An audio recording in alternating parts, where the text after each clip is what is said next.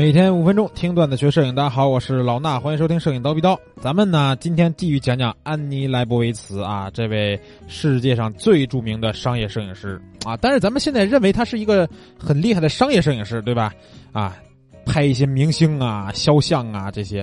但是呢，咱们之前讲他在这个《滚石》杂志任职期间啊，其实不是拍这种东西的，对吧？拍的什么呢？拍的都是一些报道，跟音乐呀或者乐队巡演呀相关的一些音乐人的生活周边呀这些，更像是一个纪实类的新闻报道摄影师。那他是怎么转型的呢？就要说到咱们今天讲的这些故事，是关于他从《滚石》杂志跳槽，或者也不是跳槽吧，就是转型的一个机机会啊。他呢，在《滚石》杂志七几年的时候就去拍拍拍，拍了十几年以后，然后从这个八三年啊开始，他就离开了这个《滚石》杂志，然后当时呢跟这个《名利场》杂志签约啊。名利场，大家如果是看过的话都知道啊，这个封面可厉害了，封面上面都是顶顶的大牛逼的人物，对吧？都是美国呀，或者是全欧美最厉害的人物能登上这本杂志的这个这么一个杂志。那他到了这个杂志以后，本来觉得说，哎。啊，这个文化的这个兴趣点可能更广一点，因为之前毕竟滚石的那本书就是摇滚乐呀相关的，对吧？这名利场好像啊各方面的名人呀什么都会有一些，他觉得这个可以拓宽他的一个拍摄题材。但是呢，名利场这个杂志的编辑啊不太找他去拍摄 啊，就算签约以后也不太让他拍。为什么？因为当时拍摄的时候，这个封面都有一个人叫欧文佩恩，他是专门拍封面的。然后当时呢，这个呃名利场的艺术总监呢就跟他说说，应该让他多尝试一些这种广告的拍摄。其实他为什么不拍广告呢？也有一些他自己的这个想法。他一直都觉得不接广告拍摄是一个自豪的事儿，啊，为什么呀？因为这个事儿啊，其实从这个如果是老听友的话，听过之前蜂鸟说节目的话，有一年在北京国际摄影周上面，呃，当时在现场做的这个访谈啊，我我当时记得是找到了一个。呃，外籍的演员叫曹操，不知道有人还记不记得这个演员啊？现在好像也还偶尔演点戏，这面面孔你肯定一见就认识啊。这个曹操呢，他也喜欢摄影，所以当时呢在现场我跟他去聊会儿天嘛，他就说什么呀？他说这个他不喜欢任何给他钱的拍摄，也就是说广告拍摄或者商业拍摄，他只拍他自己想拍的东西。为什么呢？一问他说啊，只要是但凡给他钱的东西，他就得按照客户的要求去拍，那不是属于他自己摄影的拍摄拍摄的。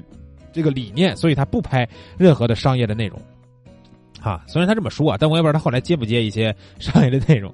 然后这个安妮呢，也是这么个想法啊。他觉得说这个接了广告啊，就得根据广告主的这个要求来拍，不舒服，对吧？他自己感觉是需要完全尊重客户的一些指挥，让他没法发挥，整个的感觉呢，他都觉得不太好。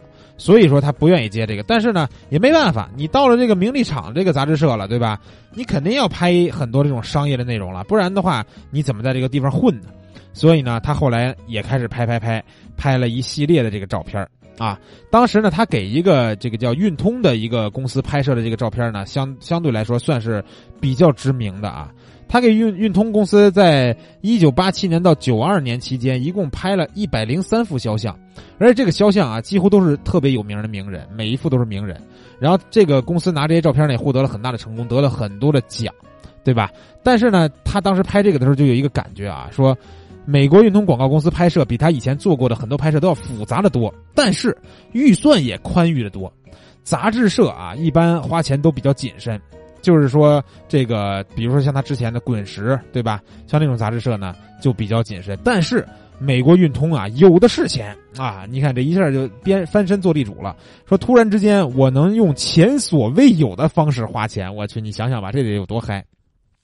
举个例子啊，他们要去拍一个人，他们呢飞坐飞机飞到底特律去拍，但是呢到了底特律以后，发现哎这下雪了。然后安妮说什么呀？说其实我今天。不想在这儿拍啊，咱们去佛罗里达吧，然后直接转机飞佛罗里达。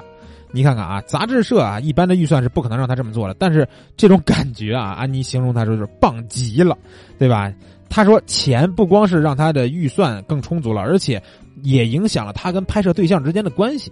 为什么呀？因为他拍摄的每一个不管是明星名人之类的啊，都会有出场费，所以呢，这些人都很合作，也可以说十分的友好。他们都希望拍摄能够成功，所以在他这一段拍摄经历中啊，他就发现啊，原来商业拍摄也还可以，对吧？虽然需要满足一些客户的需求，但是呢，花钱花的到位啊，花钱到位以后就非常的带劲了啊。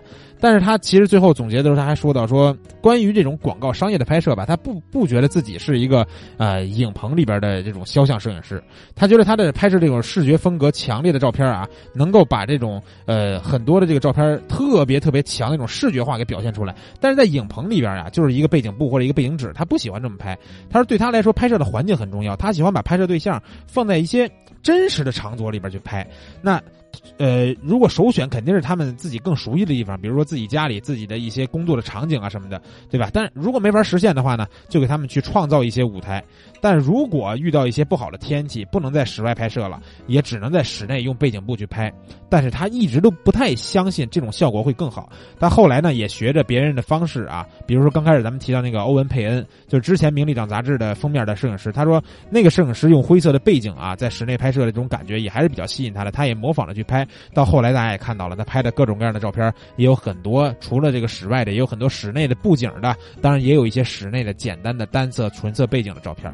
对吧？所以他从这个名利场杂志这块算是一个非常好的转型，从一个滚石杂志的这种呃，算是新闻纪实或者报道纪实的这么一个摄影师，变成了一个广告商业类的摄影师，才能成就他最终啊，能够达到咱们现在认识这个安妮莱布维茨的这样一位世界顶级的、世界上最厉害的女性商业摄影师这么一个地位，成就了他，也。我觉得他也应该感谢在《滚石》杂志这个拍摄的一些东西，包括咱们之前讲的这个，嗯，萧野洋子，对吧？然后这个还有很多这个像滚石乐队啊一些照片，都是让他前期可以有一些名气的这个一些照片，对吧？然后。到后来，他到了《名利场》杂志以后，变成商业摄影师以后，拍摄的明星什么的。当然了，我们都知道，商业摄影师你如果能拍摄明星的话，那对于你来说，这个流量给你带来的这个效果是非常好的，对吧？因为你拍的照片能出现在更多更大的这种媒体上面去宣传。所以说，他之前拍约翰列侬和小野洋子，那可能让他能够声名一方，但是。到了后来拍摄的各种各样的英国女王啊，然后最流行的名人都让他去拍照，才能巩固他在整个商业摄影师这个尖端顶级的这个地位，对吧？那安妮的故事呢还有很多，我们后面呢找一些有意思的继续给大家讲。今天呢咱们先分享到这儿，下期见。